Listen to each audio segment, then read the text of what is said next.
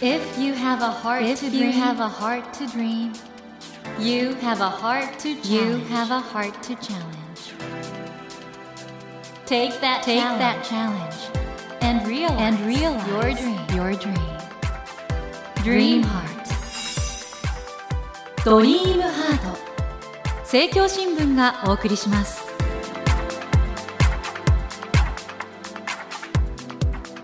皆さんこんばんは。茂木健一郎です。東京 FM のスタジオから全国38局ネットでお送りしています。ドリームハート。この番組は日本そして世界で活躍されている方々をゲストにお迎えして挑戦や夢に迫っていきます。さあ今夜お迎えしたお客様はですね本当に本当に面白い本を書かれた方でございますクリエイティブディレクターとしてご活躍中のキリーロバ・ナージャさんをお迎えしましたこんばんはこんばんは。よろしくお願いします。よろしくお願いします。ナージャさん、この本、本はい当に面白いですよね。ありがとうございます各国転校生、ナージャの発見。あの、これね、ナージャさんが今までいろんな国で小学校行って、こんなに違うんだ。びっくりしました、僕もこれ読んで。そうなんです。意外と思い出してみると全部違ったっていう。僕もだから、あの、各国の教育事情を知っているつもりでいたんですけど、えー、みたいな。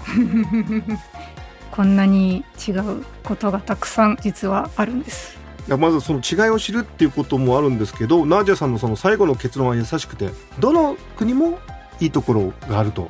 いうことなんですよね。まさにそうなんです。全部いいところがあるし、我々もみんな違うから、自分に何が合うかも違うから、これがいいな、これが合うなっていうところにたどり着けるといいなっていうことを思ってます。ね、今日ナージャさんはですねなんかとても可愛らしい。これなんなんていうの？これ。サロペットです。サロペットというんですね、そうです。鼻の中に何か動物がいるのかな？これはですね、ウォンバットといって、ウォンバットが好きでして、なんでですか？いやーなんかウォンバットってオーストラリアにしかいないし袋がついてて子供が袋の中に入ってこう歩いて草を食べたりするしあとラジオでする話じゃないけど、うん。ちょ棒廃棄物が四角。えそうなの？え？ー、四角いんですよ。それで自分の縄張りをマーキングす四る角いの？四角い。ウォンバットの糞が。はいあの皆さん やっぱり世界のカンヌライオンで賞を取ってるトップレベルのクリエイターの感覚もう爆裂してますね。さすが。あの実はですねそのナージャさんはですねロシア日本イギリスフランスアメリカカナダで教育を受けたと。でお生まれはソ連時代のレニングラード。今のロシアはサンクトペテルブルクということで。なんかいろんなところ行ってきましたね。はいそうなんです。いろいろ転々としたりまあ途中でね私の町の名前も変わって国も変わってうん。もうどこの人かわからないくらいいろんなところに転々としていた子供で本当そうですよね。うん、あとにかくですね今回の6カ国転校生。これ皆さん騙されたと思って読んでください。僕ねこれね読み始めたら止まんなくなって立ったままずっと読んでしまう。あのよく立って本読むんですけど えーみたいな。どういうこと？っていうぐらいびっくりしますねこれね当時はねそれがもうそれがもう当たり前すぎてもう麻痺してたんですけど。これ全部実話なんですよね。そうです。もう思い出してこんなことがそういえばあったなみたいなことを書こうと思いまして。確かにそういうの今から考えるとこれすごい変わって変だったねとかそういうことがたくさん発掘されました。思い出してる間に。はい、ということで本当に目から鱗のさまざまなあの教育についての比較文化学っていうんでしょうかね、えーそれが満載されてます6カ国転校生。ナージャの発見っていうのタイトルからしてインパクトありすぎですね。6カ国転校生。そうですよ。なかなかこんな転校する人はいいないですけどね。ねえ。これからの教育を考える上で大切な一冊になると思います、えーということで今夜はですね多様な教育を受けたナージャさんとさまざまな視点から世界の教育事情についてお話を伺っていこうと思います。ナージャさんこの後どうぞよろしくお願いいたします。よろしくお願いします。ドリームハート。えそれではあのキーロバナージャさんのプロフィールをご紹介させてください。キーロバナージャさんはソ連のレニングラード現在のロシアのサンクトペテルブルクの生まれです。数学者のお父様と物理学者のお母様の転勤とともにロシア日本イギリスフランスアメリカカナダと6カ国それぞれの現地校でさまざまな教育を受けた幼少時代を過ごされています。その後株式会社電通に入社。さまざまな広告を企画され世界の広告賞を総なめにし2015年の世界コピーライターランキング1位になりました。国内外の広告やデザインアワードの審査員歴を持つ電通のクリエイティブディレクターとして現在もご活躍中でいらっしゃいます。ということでですね。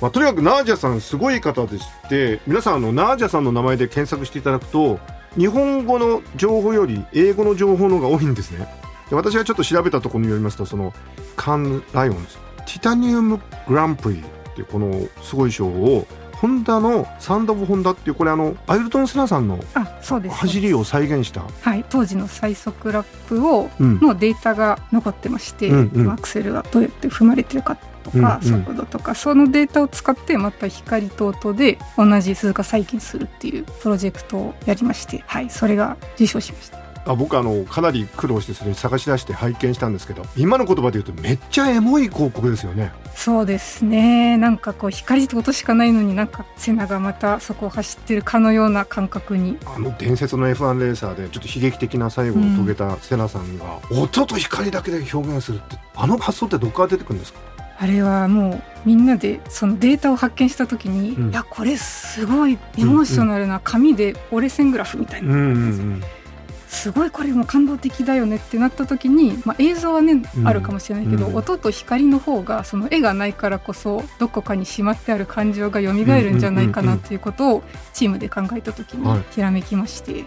だからこう引き算するからこそみんな余白を自分なりに解釈してそこに思い出が蘇るっていうことができるんじゃないかなと思ってそのプロジェクトがスタートして。これちょっと変な質問なんですけどナージャさんめっちゃ賢い IQ とかめっちゃ高いんじゃないですか？測ったこととかあります？意外とないです。でもお父様が数学者でお母様が物理学者？すごい家系というか。まあ家系はそうですけど私は多分凡人なんてそんなにあれですけど。いやうんさっきのウォンバットのペ ウォンバットはね。この人はなんかちょっとすごいなと思うんですけど。で今回ですね集英社インターナショナルから6カ国転校生ナージャの発見という素晴らしい本を出されています。このすごいところはこれ全部ナージャさんが自分で経験したことだっていう。そうです。ちょっと皆さんあの最初にご紹介すると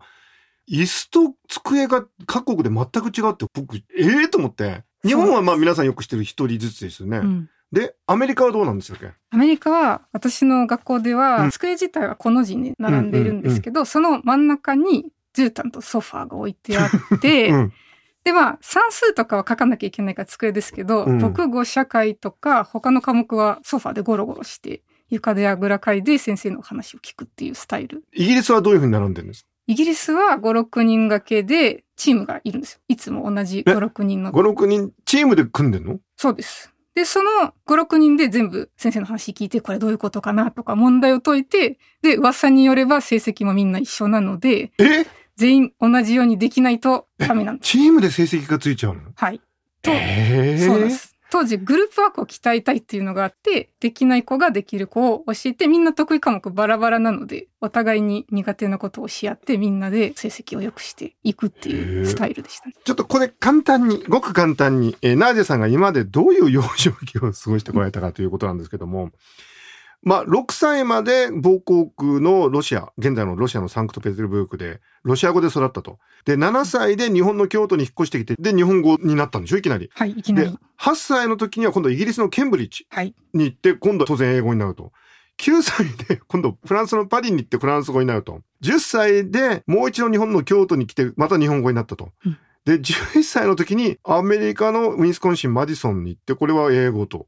13歳の時にカナダのモントリオールに行って、公用語は英語とフランス語になったと。で、15歳の時に再び日本の京都に来て、公用語は日本語って、ややこしすぎますね、これ。そうなんです。毎年違う言葉が出てきて。え、これ、あっという間に習得しちゃったんですか？まあ、子供の時はね、早くて、登校初日はもちろん一言もわかんなくて、なんだこれみたいな感じですけども、半年ぐらいすると、こんなこと言ってるんじゃないかなってなって、まあ一年ぐらい経つと、なんとなく、まあ子供レベルの会話は覚えちゃうので、喋れる、やったと思うと、また振り出しに戻るっていう。で、これ、お父様、お母様は、まあ、数学者と物理学者で、これ、ご家庭の教育方針としても、現地校を入れちゃおうってことだったんですか？そうですね。最初は、まあ1年しか海外にいるつもりがなかったから、うんまあその時に、まあ、インターナショナルスクールでもよかったんですけど、当時は別に英語でも日本語でもどっちもわからないから一緒だよねっていうことで、どっちも同じハードルってなった時に、せっかく日本にいるんだったら、日本の子供たちとか日本の文化ってどういうことなんだろうっていうことを、まあ、学んだ方が、それ今しかできないことだから、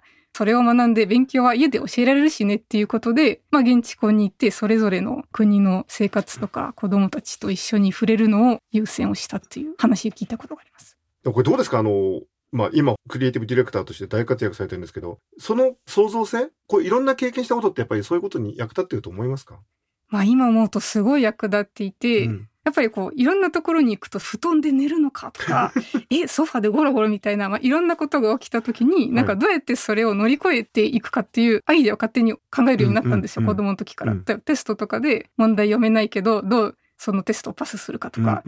で、それを試して、そうするとやり方見つけるんですよ。喋れないのに、でも合格できるみたいな。そういうなんか発想力が、こうサバイブしなきゃいけないから、どんどんこう、ひらめくようになってしまい、で、それが、まあ今の仕事と同じじゃないですか、ね。困ってる人がいるとか、こういう話題があるとか。なるほど。どうやってクリアすればいいんだろうっていうのが、うんうん、まさに昔の、その、いろんな学校で鍛えられたというか、勝手に自分がなんかやってたことが活かされてたりとか、まあ、あとなんかいろんな人の目線に立てるから引き出しが増えてとか、そういうところではすごい役立ってます。やっぱり困った時の創造性って感じですかね。どうですか？このラジオを聴きの皆さん、特に子育て中の皆さん、可愛い子には旅をさせろと言いますが、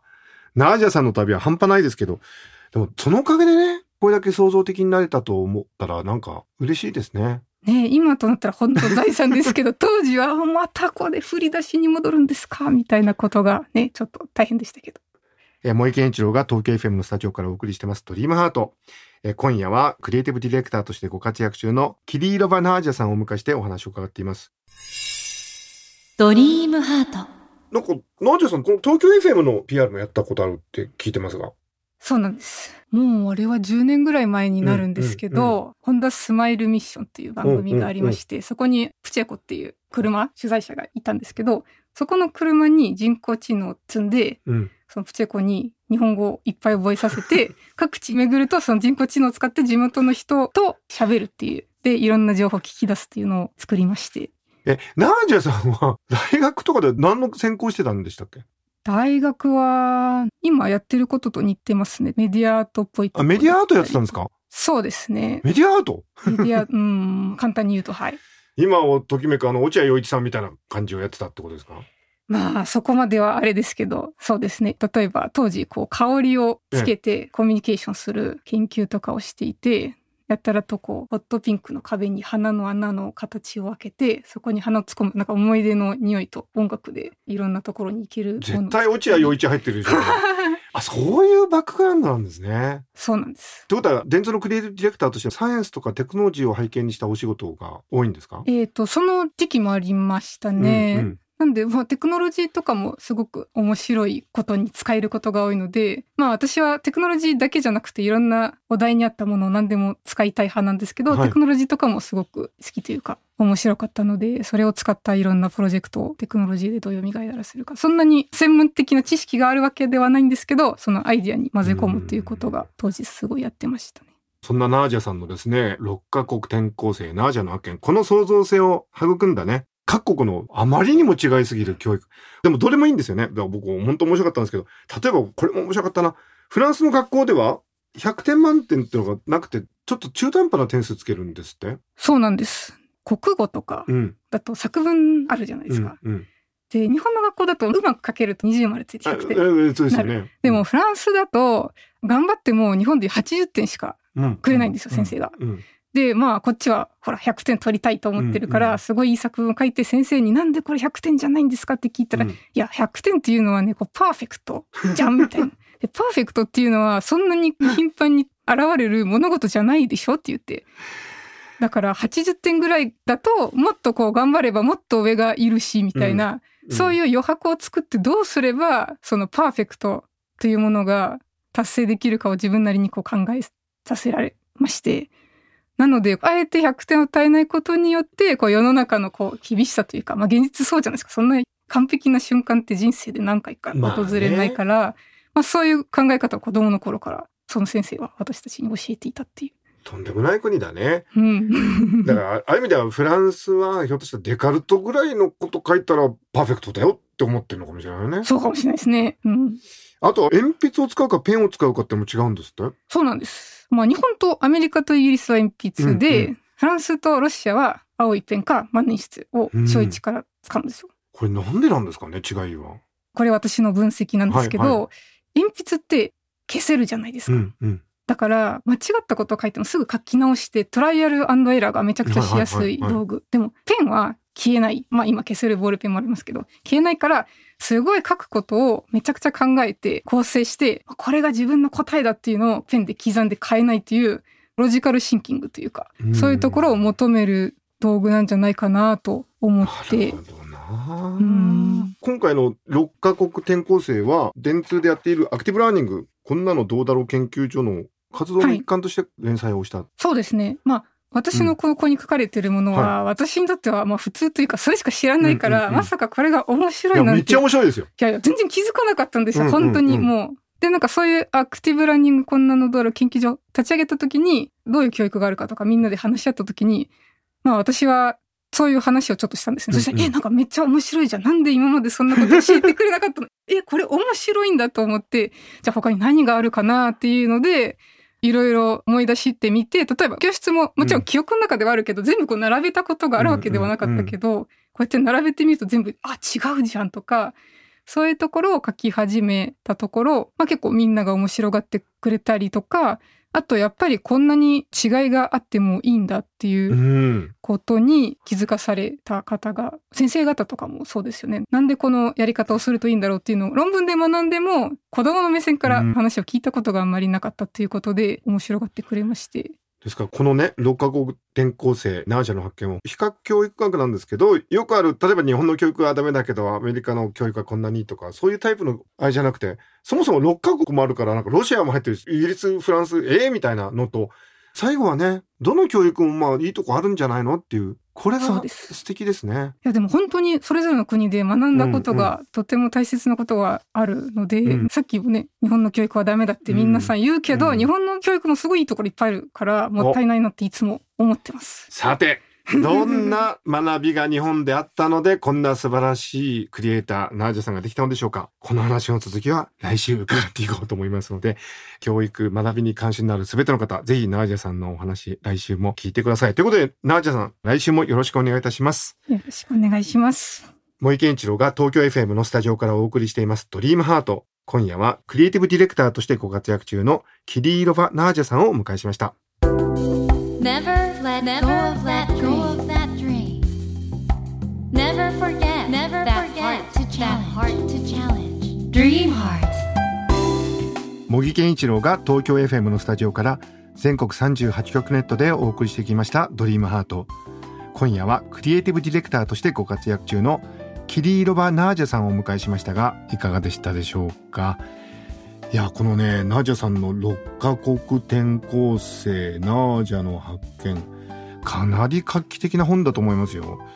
こういう形でそのいろいろな国の教育をものすごくわかりやすくねフラットに紹介する本って今まであるようでなかったんだと思うんですけどでやっぱりそういういろいろな多様な教育を経験されてきたナージャさんのお話ぶりがバランス人間性いろんな意味でとても魅力的でそうかクリエイティブってこういうバランスなんだなっていうか人間のど真ん中を外さないことがクリエイティブなんだなっていうそういうねメッセージもなんか伝わってきてですねとてもとてもあの僕はあ今日勉強になったなと思いました。ぜひあのこのナージャさんのですね素晴らしいクリエイティブの才能が開花する上で重要だったこの様々な国のね学びのあり方が違うんだという6カ国転校生ナージャの発見手に取ってお読みいただけたらなと思います。さて番組では毎週3名の方に1000円分の図書カードと番組特製のエコバッグをセットにしてプレゼントしています。私茂木に聞きたいことや相談したいこと番組の感想などを書き添えの上ドリームハートのホームページよりご応募ください。お待ちしています。そしてスマホアプリオーディではドリームハートの番外編番組茂木健一郎のポジティブ脳教室を配信中です。ぜひこちらも聞いてみてくださいね。来週もクリエイティブディレクターとしてご活躍中のキリーロバ・ナージャさんをお迎えします。どうぞお楽しみに。